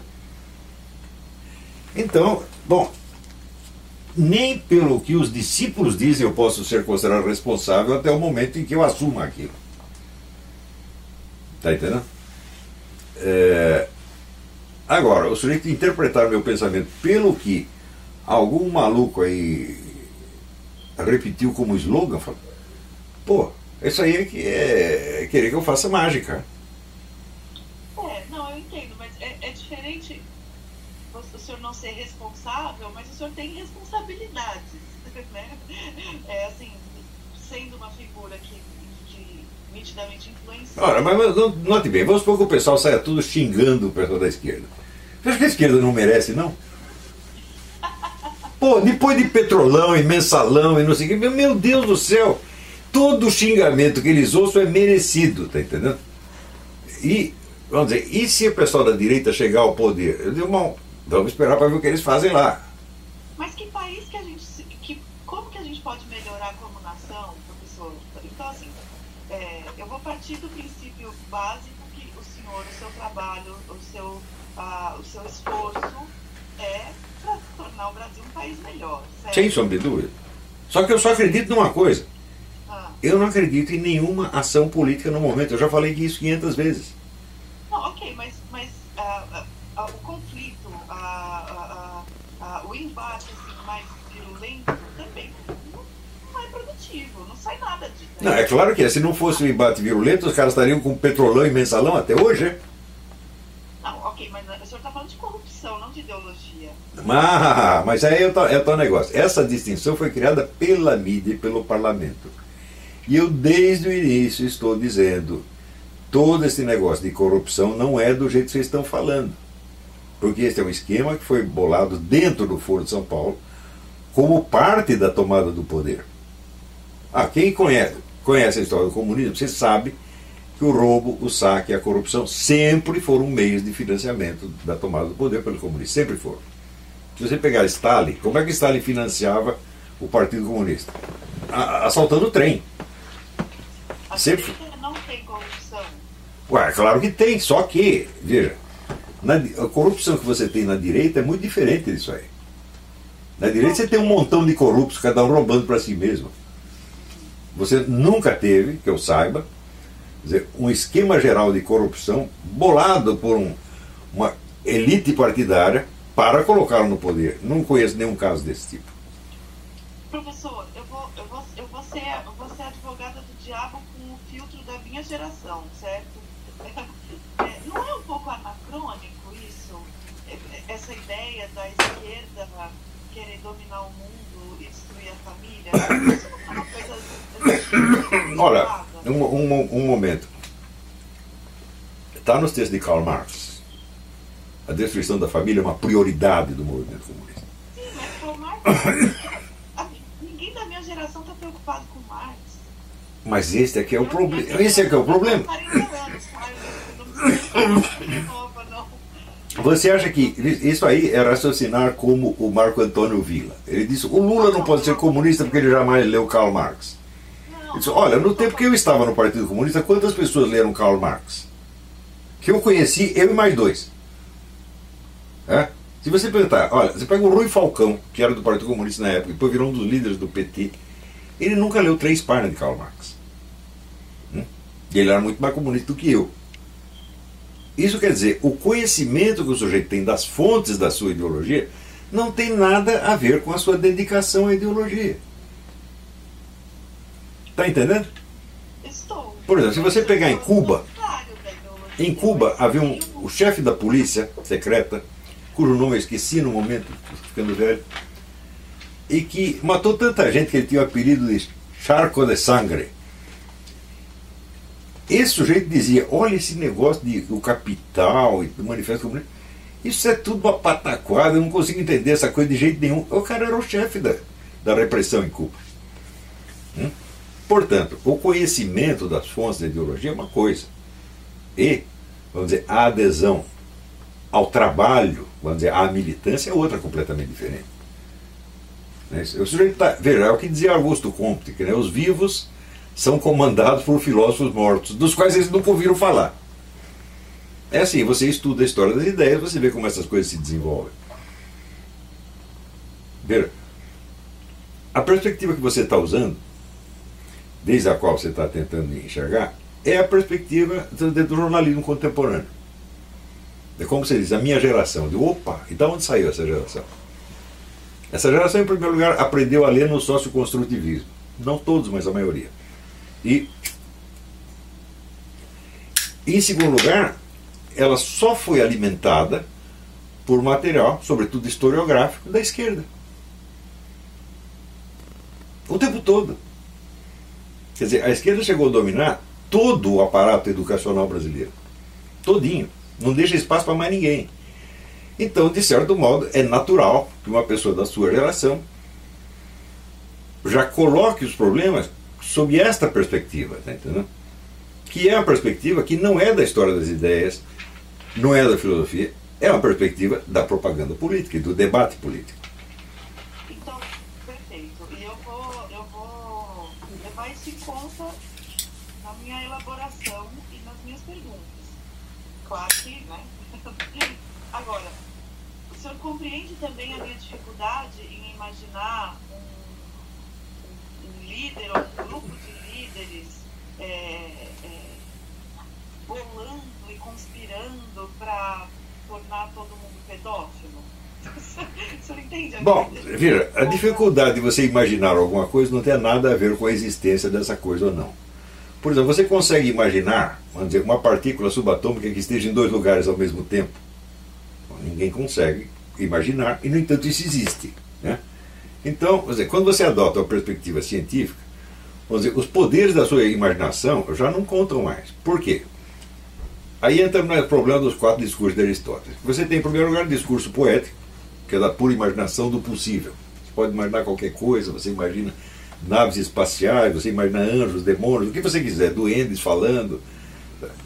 É, depois você tem o discurso retórico. O discurso retórico é baseado no verossímil. O que é o verossímil? É aquilo que parece verdadeiro a uma impressão imediata, mais ou menos imaginativa. Em terceiro, você tem o discurso dialético. O que é o discurso dialético? É a confrontação entre vários discursos retóricos para você passar do nível do mero verossímil para o nível da probabilidade. Probabilidade maior, menor, etc, etc. Então, é claro que o estudo da política se dá precisamente nesta faixa dialética. E por fim, você chega na fase lógica, que a história chama analítica, que é a da demonstração científica. Então, é claro que se nós nos colocamos na perspectiva do verossímil, nós não vamos entender nada, porque a função do discurso retórico não é entender, né? é despertar ações, despertar reações. Tá Ele não tem nada a ver com a investigação da realidade, absolutamente nada. Claro que o discurso retórico é útil socialmente, porque alguém precisa convencer alguém de alguma coisa, sempre. Uma voz de comando, uma sugestão, é, uma, uma sedução, tudo isso é discurso retórico. Né? Só que Aristóteles e Platão fundaram a ciência política 2.400 anos atrás, na hora que eles fizeram a distinção entre o que é o discurso do agente político e o discurso do observador científico. Esses dois discursos eles podem se interpenetrar, um contribui para o outro, outro contribui para um, mas a distinção continua vigorando sempre. Nada que eu digo, nenhuma única palavra é palavra de agente político. Nenhuma. Hum? É de observador científico. Mas se, se, sempre, sempre. Agora, se você está falando num artigo de jornal, a linguagem é um pouco diferente. Está falando um post Facebook, é outra. Você está falando uma piada, é outra. Não é isso? Agora, se você quer compreender o meu pensamento, você vai ter que compreender desde as suas bases até a última até a expressão mais popular e improvisada que existe. Se você pegar, eu já escrevi sobre isso. Se você pegar a obra de um poeta, por exemplo, o que é a obra dele? É aquilo que ele publicou como poesia, a obra terminada. O resto que ele quis escrever, o que ele quis dizer, não interessa. Se você pegar o teatro de Shakespeare, o que é o teatro de Shakespeare? São as peças de Shakespeare. A peça que Shakespeare quis escrever não interessa. O que Shakespeare pensava fora do teatro também não interessa. Mas em filosofia a coisa não é assim. Porque a filosofia não é obra escrita. A filosofia é o curso de uma investigação que toma a vida inteira. Então isso quer dizer que tudo o que um filósofo falou, e até o que ele fez, importa para a interpretação do pensamento dele. Então, às vezes, você pode encontrar algum dado importante, sei lá, no bilhetinho de namorada que o sujeito escreveu. Está entendendo? Isso acontece mesmo. Então, nenhuma expressão escrita dá conta total de uma filosofia. Nenhuma. Por, o único filósofo no mundo que disse eu escrevi tudo o que eu queria, já disse tudo o que eu queria ter nada para dizer, foi Henri Bergson. Né? É uma obra pequena, mas ele também é um filósofo de dimensão enorme. Ele tinha certas ideias, escreveu aquela e encerrou. Mas é o único caso conhecido da história. O resto, todas as obras filosóficas são obras incompletas, todas elas. Hum? Existe até o caso de filósofos, como, uh, por exemplo, o espanhol José Ortega y Gasset José Ortega Gasset escreveu pra caramba e nunca conseguiu terminar um único livro. Nunca nenhum. É tudo pedaço. Né? Você pegar talvez a obra do maior pensador do Ocidente, que foi Leibniz. Leibniz só tem obras incompletas. Tudo é fragmento. Tudo, tudo, tudo, tudo. tudo. Era uma carta que ele escreveu para fulano, era uma coisa que ele anotou no, no meio de uma viagem. É tudo assim. Até hoje não acabaram de publicar os papéis de Leibniz. Século XVIII, né? Então, uma filosofia é assim, é um movimento cognitivo interior muito complexo que você tem que tentar apreendê-lo no seu próprio movimento, no seu próprio desenvolvimento. É assim, todo estudante de filosofia sabe que é assim. Então, eu, eu entendo o conceito, mas eu, eu, é, como é que o senhor concilia todos os seus estudos, as suas aulas, a sua erudição ao discurso mais é, quase, né, é, do intestino, assim. Não, não, não, não tem nada disso. Não, não, não, não, não. Hum, hum, hum, Quando eu digo alguma coisa horrível, eu não estou expressando meus sentimentos. Eu estou expressando um fato que eu posso documentar e provar que é assim, por absurdo que pareça o fato. Por exemplo, dizer, existe um movimento mundial para a implantação da pedofilia. Eu tenho toda a documentação disso. É, evidentemente. Você vê, eu não tenho sequer uma secretária para fazer um ditado, não tenho nem isto. Para fornecer sempre toda a documentação e todas as fontes, eu precisaria ter uma equipe, porque não dá.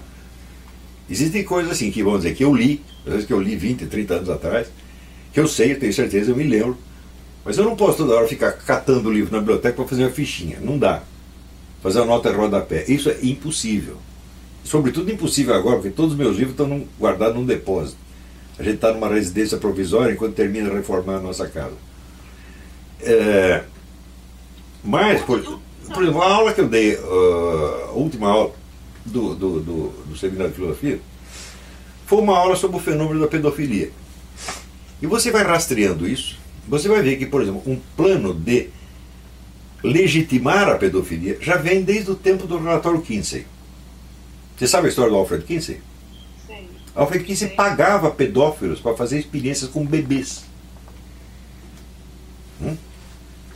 Ele próprio praticava pedofilia no sótão da casa dele com a mulher. E este é o grande guru da sexualidade nos Estados Unidos. Isto foi nos anos 50, meu Deus do céu. Quer dizer, vai fazer 67 anos. Hum? Daqui a pouco você. Isso começa, vou uma discussão num círculo muito pequeno, um círculo ínfimo de pessoas. Só que são pessoas de altíssimo nível e de, que têm postos importantes no mundo acadêmico, às vezes na mídia, é, no mundo literário, científico-literário. Até isso se tornar uma corrente pública leva muito tempo. E quando se forma, em geral as pessoas não lembram mais das fontes. Por exemplo, se você chegar na França hoje e falar do Tony Diver, ninguém lembra mais quem é. Só que ele foi um que começaram com isso. Se você pensar, por exemplo, André Gide, André Gide foi o grande teórico homossexualista francês. Não é homossexual, homossexualista. Uma coisa é eu quero ser homossexual, outra coisa é ele ter uma teoria a respeito. Ele, no livro dele, Se le grand ne meurt, Se o grão não morre, que aliás o título é uma paráfrase bíblica, ele conta assim com maior cinismo as experiências pedófilas que ele e Oscar Wilde tiveram na Argélia. A Argélia era o paraíso dos pedófilos europeus, porque os garotos eram tudo pobres, chegava lá, se dava dois tostão pro cara e fazia qualquer negócio e ainda achava bom. Então, isto já era propaganda pedófila na década de 20. Hum? E em altos círculos. Se você pegar no Brasil, pega todo esse pessoal gaysista brasileiro, você pega o João Willis, fala, João Willis ele é o André Gide, ele nem sabe quem é. Né? Mas se não fossem essas ideias começarem a circular em altos círculos, elas jamais chegariam à mídia, um círculo mais popular, nunca. Então é o, o Comte tinha razão, são os filósofos mortos que estão governando os vivos sem que eles saibam. Toda a história das ideias toda a metodologia da história das ideias consiste em, em acompanhar os que se chama linhas de significado, que vão se repetindo e ampliando e aos poucos vão formando correntes de ação. Né? Então, tudo que eu estou falando é desse ponto de vista. Eu não estou atribuindo. Você que eu sou capaz, olha bem para minha cara, pô. Será que eu sou capaz de atribuir intenções pedófilas a quem não as tenha? Pelo amor de Deus. Né? Agora, Quando aparece, por exemplo, apareceu o ex-líder gaysista, o Luiz Mottes, né, escrevendo assim, meu moleque ideal, e dá a descrição do tipo impúbere, na verdade. Ele não está dizendo que ele vai ter sexo com um menor de idade, porque ele não é idiota também. Existe, a, vamos dizer, a, a, a linha divisória entre o que, é a progressiva dessensibilização da sociedade, se acostumando a sociedade com certas coisas, e o que é, vamos dizer, a propaganda ostensiva de alguma coisa. Mas nenhuma modificação comportamental profunda começa com a propaganda ostensiva. A dessensibilização tem que prosseguir durante muito tempo. Está entendendo? Então, se você acompanhar, vamos supor a história do divórcio no, no, no mundo anglo-americano. Hum? Então,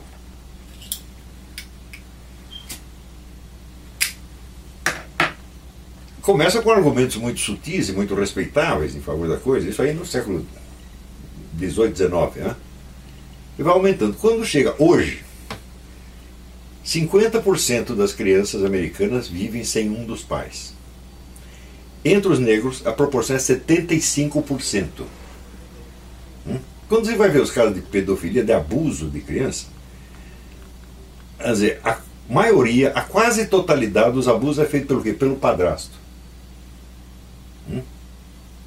Então, como se produziu esse efeito? Foi um efeito longuíssimo. Os responsáveis já morreram, nós não podemos puni-los. Isso sai da esfera penal, você está entendendo? É isso que eu achei uma bobagem, o pessoal ficar, ah, vamos processar os caras por pedofilia. Falo, Sabe quando você vai provar pedofilia? Nunca. Porque não se trata de propagar a pedofilia, e muito menos de praticá-la. Trata-se de ir gradativamente dessensibilizando a população para que amanhã aceite como natural o que lhe parece repugnante hoje. Mas com que propósito, professor, o senhor, o senhor considera que isso está acontecendo? Qual o propósito de formar uma massa de pedófilos? Bom, em primeiro lugar, nós temos que ver quem hoje em dia domina este processo e da onde vem a voz de comando para fazer essa coisa. Daí você rastreia, você vai ver que existe uma elite globalista, hum?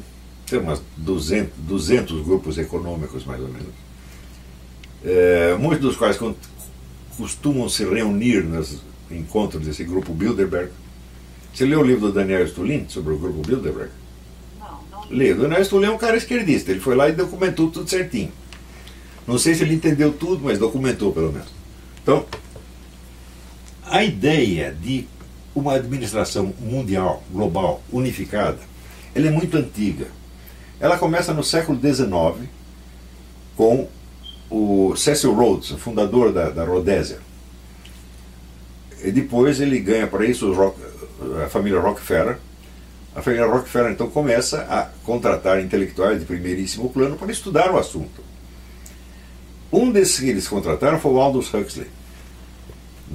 O Admirável Mundo Novo não é uma sátira. Né? Ele é uma, o que o Max Weber chamava uma especulação imaginativa. Vamos conceber uma sociedade possível, hum, totalmente administrada. Como seria? E o Aldous Huxley escreveu. Hum? Depois, mais tarde, ele mesmo ficou horrorizado com a ideia. Ele escreveu um livro chamado Retorno Admirável Mundo Novo, quando ele viu que as ideias dele já estavam em prática. Leia esses dois livros. Você leu Admirável Mundo Novo, 50 anos depois aparece o Retorno ao Admirável Mundo Novo, dizendo, olha, aquelas coisas, tudo que eu pensava que ia acontecer em séculos, aconteceram em décadas. Ele estava horrorizado. Quer dizer, já era uma coisa que estava em curso de implantação. Você viram alguns projetos que esse pessoal tem hoje. Por exemplo, eliminar os carros com motoristas humanos. Todos os carros serão dirigidos por computadores. Isso só é possível se você conectar todos os computadores a uma fonte central, exatamente como o GPS. Hum? Isso quer dizer que quem estiver de posse dessa fonte saberá para onde todo mundo está indo a que horas. Hum? Outro projeto dessa turma globalista: eliminar o dinheiro impresso. Todas as operações financeiras serão feitas eletronicamente. Portanto, vão todas para uma central que saberá quem comprou o que, quanto pagou, etc. Ou seja, você tem o controle total da vida econômica da população inteira. São esses projetos que esses caras estão implantando agora. Né? E, entre outras coisas, eu vou dizer, desta parte eu não tenho documentação. Isso é uma análise que eu faço. Até aqui eu estou falando só de documentos, de fatos. É, ao longo da história, você vai ver que as famílias dinásticas são as fontes uma das fontes fundamentais do poder. Eu dei uma, alguma série de aulas que eu chamei o sujeito da história. Quem é o sujeito da história? Então, por exemplo, quando o sujeito diz a, a burguesia tomou o poder, bom, isso não é uma descrição científica, isso é uma metonímia. Porque uma classe social inteira não pode se reunir para tomar o poder. Isso é absolutamente impossível.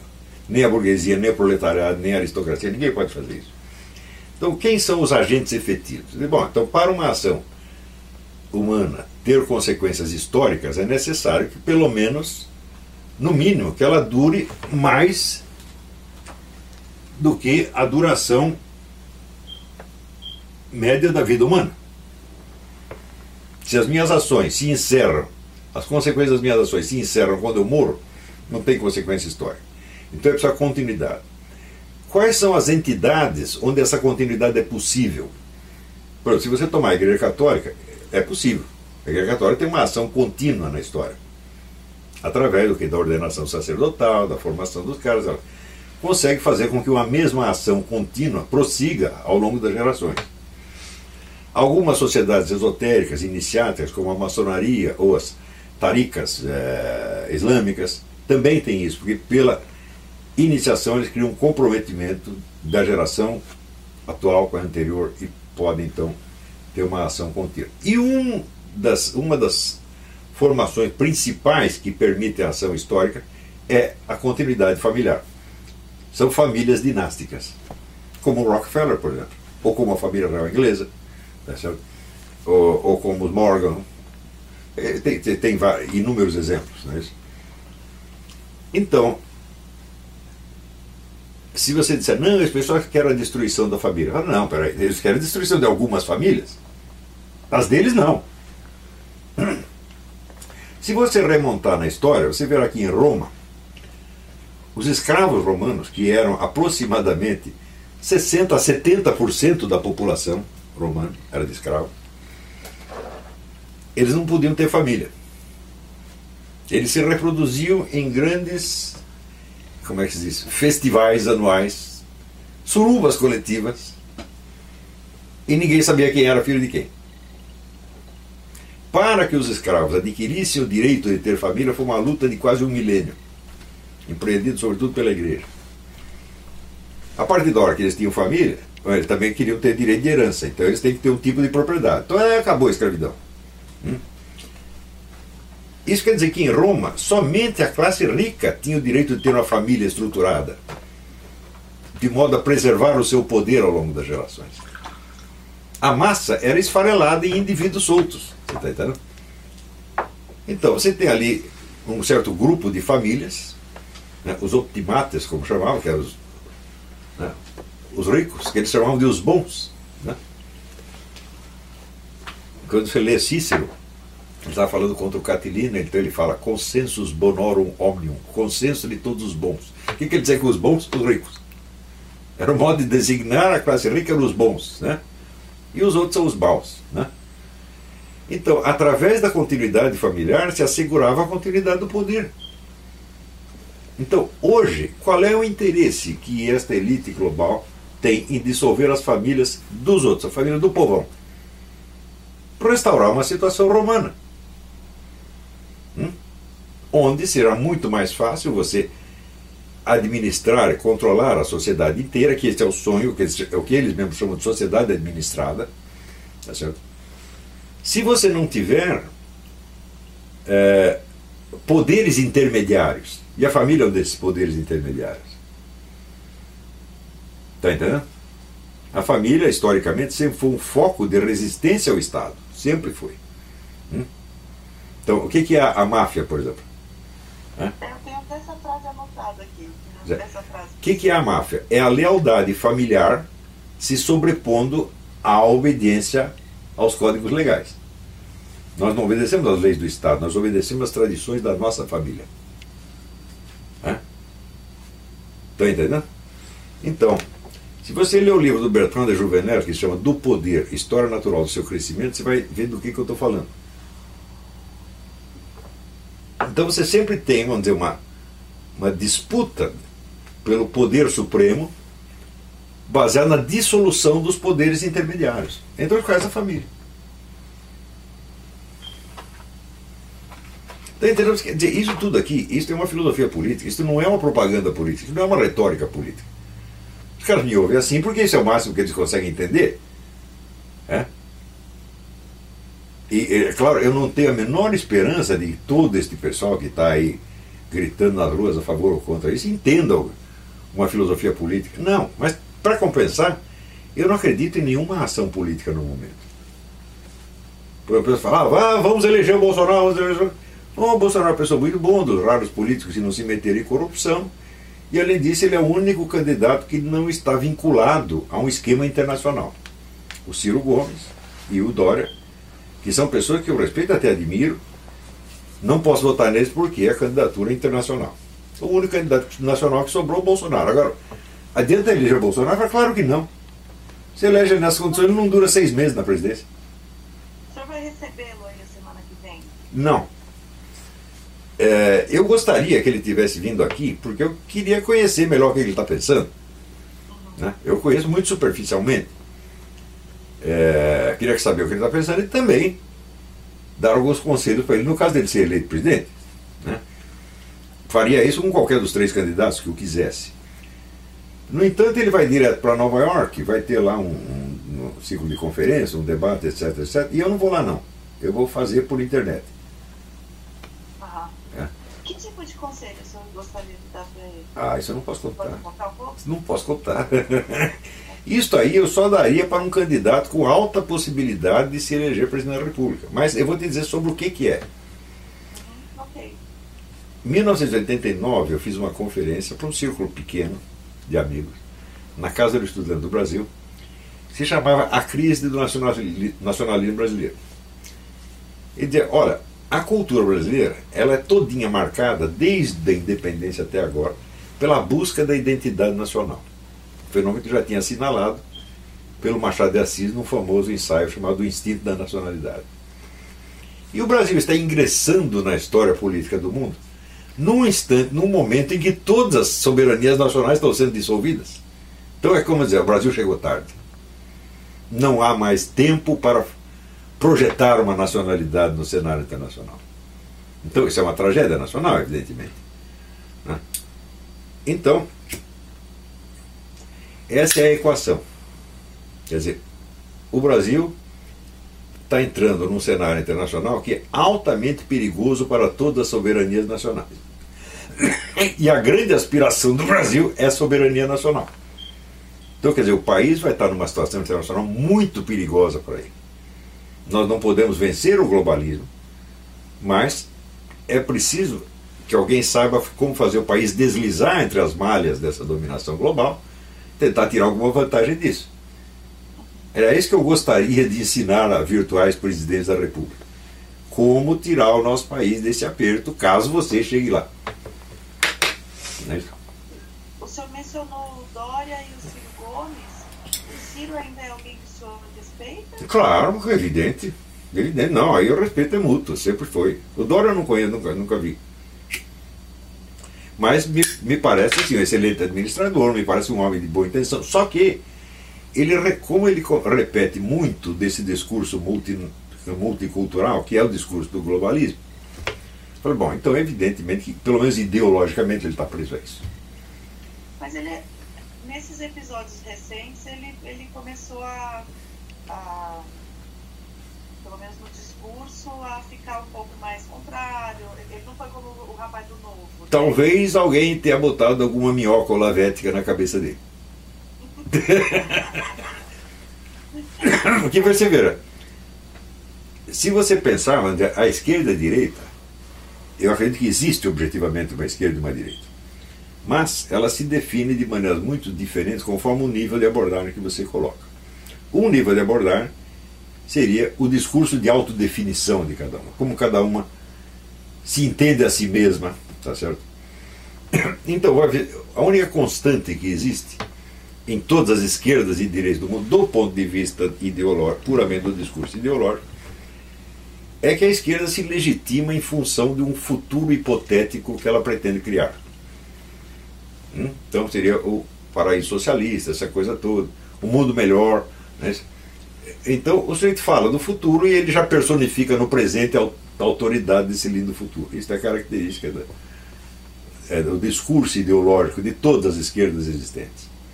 Se você pegar as direitas, elas sempre legitimam em função exatamente do contrário da autoridade do passado, daquilo que nós já sabemos. Está entendendo?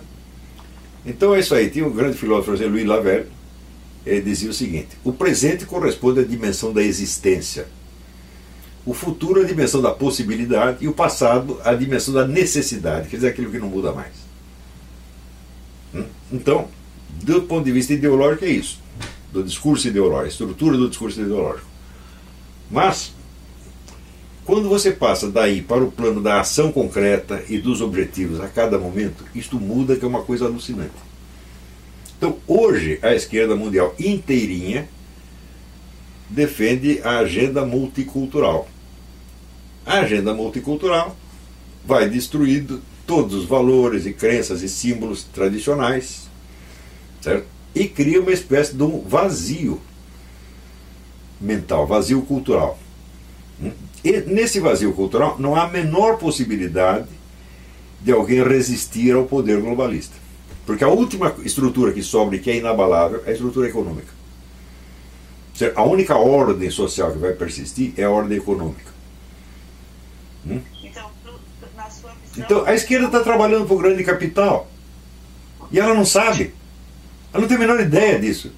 Ela sabe, né? O Lula enriqueceu bancos e, e banqueiros. Ah, só que quando isso acontece, quando isso acontece, os esquerdistas são tão idiotas ele passou para a direita. Você tem aí a, a Luciana Genro fazendo discurso contra o grande capital e ao mesmo tempo pregando a agenda, a agenda multicultural. Ela não sabe a origem da agenda multicultural. Mas então, no, no, no ponto de vista do senhor, o, multicultur, o, o, multiculturalismo ele não preenche, ele esvazia. É, é evidente, é evidente, porque, veja, multiculturalismo ele surge de muitas fontes. Hum? Todas essas fontes têm como prioridade o objetivo proclamado pelo próprio Georg Lucas já em 1910. A total destruição da cultura ocidental judaico-cristã. Total. Ele achava o seguinte: o grande obstáculo no caminho do socialismo não é a burguesia, não é sequer o poder econômico da burguesia, mas são os valores civilizacionais. Se ele tinha razão ou não é outro problema. Mas isso se impregnou, por exemplo, na escola de Frankfurt profundamente. E daí foi passando para outras pessoas e quando chegou em maio de 68, a, a ideologia multicultural começou a se substituir ao marxismo clássico, comunismo clássico. E se espalhou por toda a esquerda mundial. No momento em que isso acontece, você vê o grande capital internacional investindo pesadamente nisso aí. A própria exposição do MAM e do Santana são exemplos disso. Se você pegar, por exemplo, se você tirar da, da esquerda o dinheiro da Fundação Rockefeller, da Fundação Ford, da Fundação MacArthur, da do George Soros, do Zuckerberg, do Bill Gates, acaba a esquerda. Ela todinha vive do dinheiro dessa gente. É? E você acha que a esquerda enganou os, os grandes capitalistas? Ao contrário. Você vai ver todos os intelectuais de esquerda vivem desta gente. Eles trabalham para essas pessoas. Então hoje você inverteu. Você tem um populismo de direita e um elitismo de esquerda. E ninguém está estudando esse fenômeno, se, pelo menos no Brasil.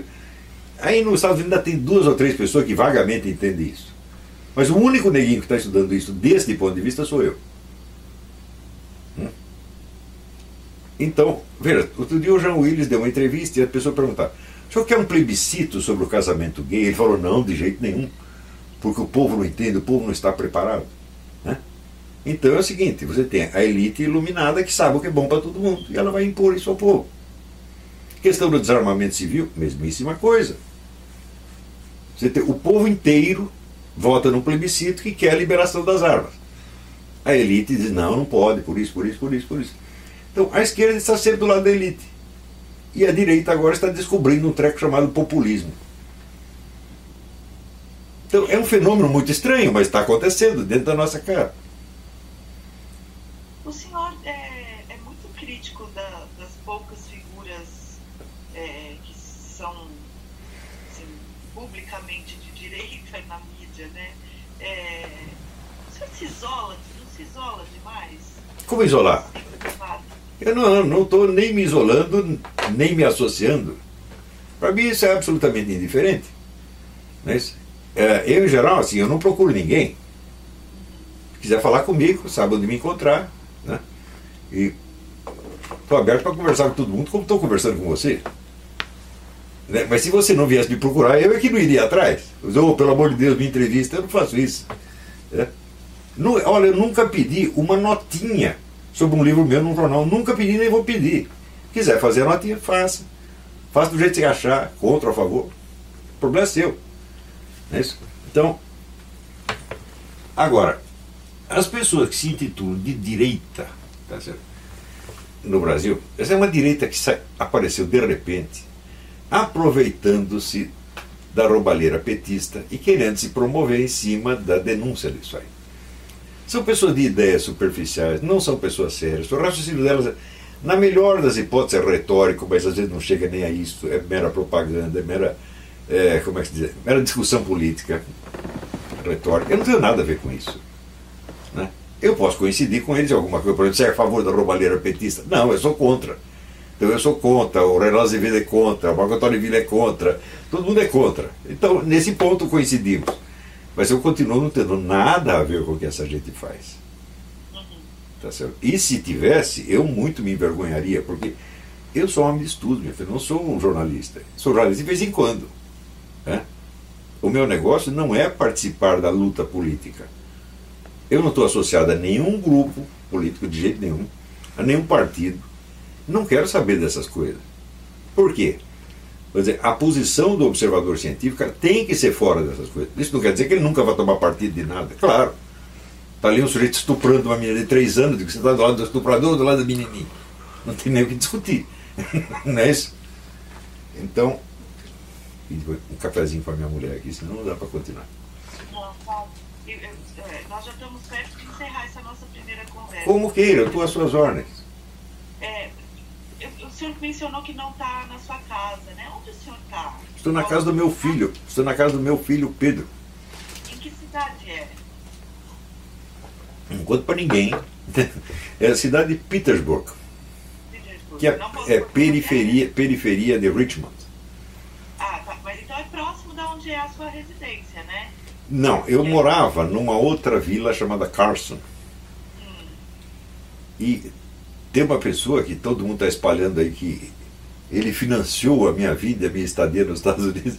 O que ele, você viu? Porque ele comprou uma casa para a prima, ele e a prima compraram a casa, a mulher me alugou a casa e quando eu não pude mais pagar, me despejou, me botou na rua, pô.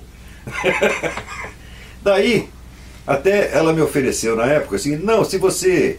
Ela estava devendo lá uma parte da, da hipoteca, falou: se você pagar a hipoteca integral, você fica com a casa. Só que era 140 mil dólares, eu não tinha. Eu falei: então você quer saber? Eu pago aí o que eu estou devendo, devia 24 mil dólares, paguei os 24 mil dólares para ela. E lancei um curso que fez um sucesso desgraçado. E com sucesso eu comprei uma casinha modesta, pequena, né? no foreclosure. Foreclosure é quando o sujeito não pode pagar, o banco Sim. bota o nego para fora e vende a preço de banana. Comprei uma casinha no foreclosure e estou construindo um escritório do lado. Eu, poder, eu tenho uma biblioteca de 10 mil livros. E onde é essa, a casa onde o senhor vai morar? Essa é no meio do mato. No meio do mar. É, pertence, o distrito pertence aqui eu mesmo. Né? Ao Rich, a Richmond. É, é, tá entre Richmond e, e Peterborough, né? Tá. Mas é no meio do mato mesmo essa. É, é só porque eu vou falar onde o senhor mora, né? Então, eu não vou dar o endereço. Mas, Não, já deram meu endereço mil vezes, tá entendendo? agora, o senhor tocou em dois pontos que ainda me interessam, que eu tinha aqui é, separado. É, o. Você pode dizer, a indi- indicação mais certa é mora na periferia de Richmond. né? Tá. Que eu esteja aqui, eu esteja lá, eu estou na periferia de Richmond. Quanto custa um curso do senhor, se eu quiser é, contratar O um curso online de filosofia custa 60 reais por mês. por mês? E dura quanto É o curso mais barato e o melhor curso que já teve no Brasil. Sem, sem falsa modéstia, porque ah, o melhor filósofo do Brasil. "Bom, É mais fácil, é a coisa mais fácil do mundo você ser o melhor e não tem ninguém, né? São 60 reais por mês e dura quantos meses? Não tem duração. Ele termina quando o professor morrer. Quantas aulas o senhor já deu? Mais de 400. 400 e qualquer coisa. Então 400 e... 401. E quantos alunos? Ah, no total eu tive uns 15 mil alunos. Uns 15 mil. É, mas vamos dizer, mais permanente, o, o público mais permanente é de volta de 4, 5 mil. 4, 5 mil. E o senhor é, falou, ah, tem um pessoal falando que fulano me financiou. O senhor tem um financiador? Tenho, tenho. Meus alunos. Seus alunos. Meus alunos e meus direitos autorais, porque ver o meu livro, o Mínimo, ele foi o maior sucesso da história editorial brasileira, transcendendo aí o Paulo Coelho. né? Eu ganhei algum dinheiro com isso, evidentemente. Né? Claro, sim. Tá certo? Então, com, com esse número de alunos, eu digo, bom, eu tô, ganho dinheiro suficiente para me manter aqui, tô ganhando dinheiro suficiente para a gente estar reformando a casa, essa coisa toda. né? E é claro que quando, é, quando eu vim para cá, houve algumas pessoas que me ajudaram, sim. Não com grande, grande dinheiro, mas alguma coisinha. Pedi para um amigo, pedi para o outro, algum dia eu te pago. E, qual que é a sua situação hoje aí? O senhor é, é, tem green card? O senhor é um residente legal? Como é que Não, eu, eu tenho um green card, quer dizer, um visto especial que eles chamam para pessoas de special abilities. Quer dizer, alguém que se qualificou numa certa área da ciência ou das artes, etc. Então, eu tive que apresentar um currículo de 4 mil páginas para eles. Eles pediam um currículo com toda a documentação meticulosa e mais cartas de apresentação, mais isso, mais aquilo. E então eu recebi esse, esse visto por special abilities. Quer dizer, eu sou um residente legal americano, não imigrante. Né? Entendi. Mas isso te dá o direito de votar e de. Não, votar não. Não, não, não, não. não, né? Eu estou aqui. Quer dizer, o special abilities é assim, você é um convidado, você é um hóspede. Né? Mas o Special Abilities pode ser renovado de 10 em 10 anos e fica o resto da vida aí sem problema. Você tem todos os direitos do cidadão americano, exceto o de votar. Perfeito. E no caso aí, a sua família é, tem também por associação ao senhor? Sim, também, claro, a família também, também ganhou. Com exceção da minha filha Leila, que já era maior de idade, quando saiu o meu, meu green card, então ela está aqui com, ainda com visto de estudante, ela não para de estudar. Eu vivi na Inglaterra assim. Ela nunca vai terminar de estudar, vai estar sempre fazendo um curso, outro, outro PHD, não sei o quê, para ver. Professor, o senhor, é, apesar dessa doença que o senhor teve na infância, o senhor fuma bastante, né? Pois é, você vê que coisa, o jeito que te, nasceu com doença pulmonar, estou fumando que nem um doido. Vai fazer 55 anos que eu estou fumando. É isso? E você olha a minha cara e compara com a cara do Drauzio Varela, você vê qual de nós dois está melhorzinho. então, olha, você quer me dar conselho de saúde, faz o seguinte, chega aos 70 anos, com a energia que eu tenho, com o vigor que eu tenho, com o entusiasmo que eu tenho, e daí você me dá conselho de saúde. Mas os caras do caquete, caindo aos pedaços, meu Deus do céu. Que cigarro que o senhor fuma? Só, ó, essa aqui, ó. American Spirit. Tá vendo? Ah, ok. Eu parei de fumar faz cinco meses, eu tô morrendo de saudade. eu fumo esse aqui porque é fumo sem mistura, né? Ah. É só fumo mesmo, de, de, fumo de verdade. Só tem duas marcas que eu gosto, que é essa aqui e o Net Sherman. Também é fumo sem mistura, mais, de mais alta qualidade, mais chique, mais caro e difícil de encontrar. Eu, eu notei que a sua tragada é curta, né? É, ela não é aquela. Claro, não sou louco. fumar, precisa fumar, assim, saber fumar, né? Você não pode forçar quando você. Né? Tem cara que faz. Tipo, você quer morrer, porra? É? Não é assim que se fuma. Né? Quantos maços o senhor fuma por dia? Dois ou três. Desde os 15 anos de idade. E, tá, e o seu pulmão tá bom?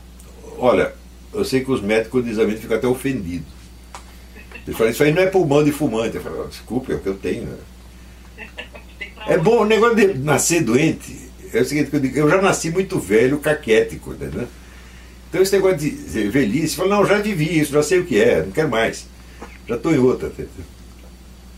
Professor, eu, eu, tenho uma última pergunta para o senhor é, por hoje. É, o senhor ainda pinta? Desenha? Muito de vez em, muito de vez em quando. É, mas tem, é, é um porque eu sei que o senhor caça, né? É, além disso, pintar é um hobby do senhor ou não? É muito infrequente. Só desenhar alguma coisa quando, sei lá, as crianças pedem, alguma coisa assim. O que, que o senhor não, gosta, gostava não, de desenhar?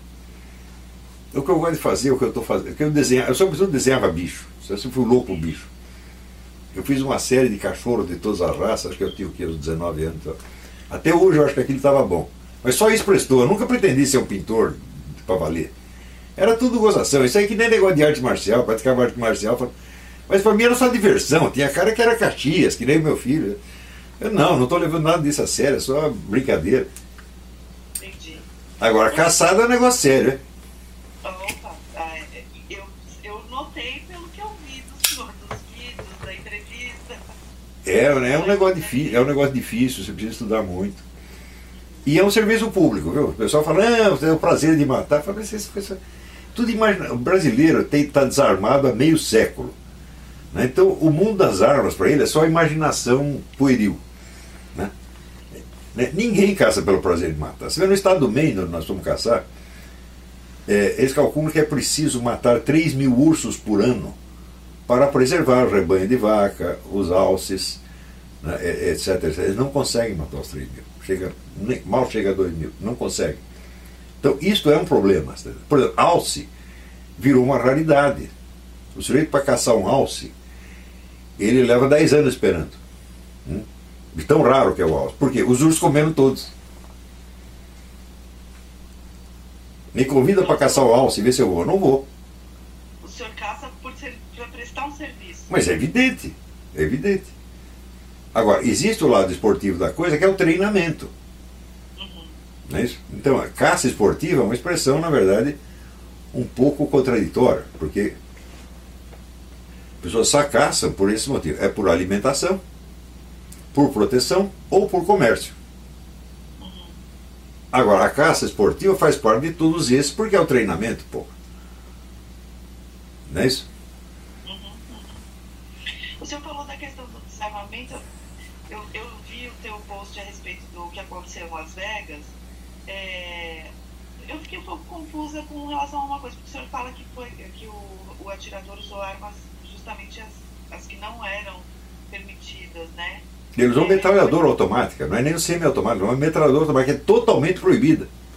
É, mas pelo que eu li, é, foi, na verdade, eram, eram armas permitidas que ele comprou, tipo, eu não sei usar o termo técnico, mas como se fosse um, um gatilho diferente, ou alguma, alguma peça diferente que tornava ela automática, não era isso? Sim, você pode comprar uma arma semi-automática, e se você tiver habilidade de armeiro, você vai lá e trabalha você a retransforma numa automática.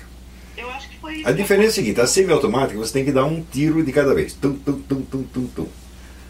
Se é uma automática, você puxa o gatilho uma vez ela continua atirando. Né? Quer dizer, um armeiro habilitado é capaz de transformar uma coisa na outra. Porém, se a polícia descobrisse que ele tem uma arma assim trabalhada, ele estaria na cadeia. Uhum. Então ele está com uma arma proibida, embora ele mesmo a tenha fabricado. Uhum. uhum. É então, quer dizer, se proibição de armas resolvesse alguma coisa, isso nunca teria acontecido. Aliás, outro dia apareceu essa besta quadrada desse Marco Antônio Villa, dizendo: ah, aqui no Brasil nós temos problemas, nós não temos essa violência que tem nos Estados Unidos. Isso é uma estupidez. Os Estados Unidos tem 100 milhões de habitantes a mais do que o Brasil, 300 milhões no total, do qual metade tem armas, e tem sete vezes menos homicídios com arma de fogo do que o Brasil com toda, porque é um dos países que tem a, proibição mais drástica do mundo. Aqui, nessa região onde eu vivo, todo mundo tem arma. Não, simplesmente não tem crime. Nunca se ouve falar. Outro dia teve um. Né? É assim, mas é uma vez por ano. Simplesmente não tem. Então, o pessoal acha o quê? É sempre um negócio elitista. Só nós sabemos o que é bom. O povo é um bando de loucos, descontrolados, passionais, não tem o domínio da razão como nós. É. É isso. Professor, como é que a gente vai mantendo contato? Posso manter dessa forma, pelo celular da Roxane? Pode ser, você liga para o celular da Roxane, nós combinamos uma conversa aqui no Skype. Tá. Funcionou para o senhor dessa forma? Perfeito, perfeitamente. Perfeitamente, é. gostei muito das suas perguntas. Você está na cara que você é uma pessoa bem intencionada, você quer saber a verdade mesmo? É, então, não sei se o senhor vai gostar do resultado da reportagem, mas o senhor tem a minha palavra. Não, eu não estou. Né?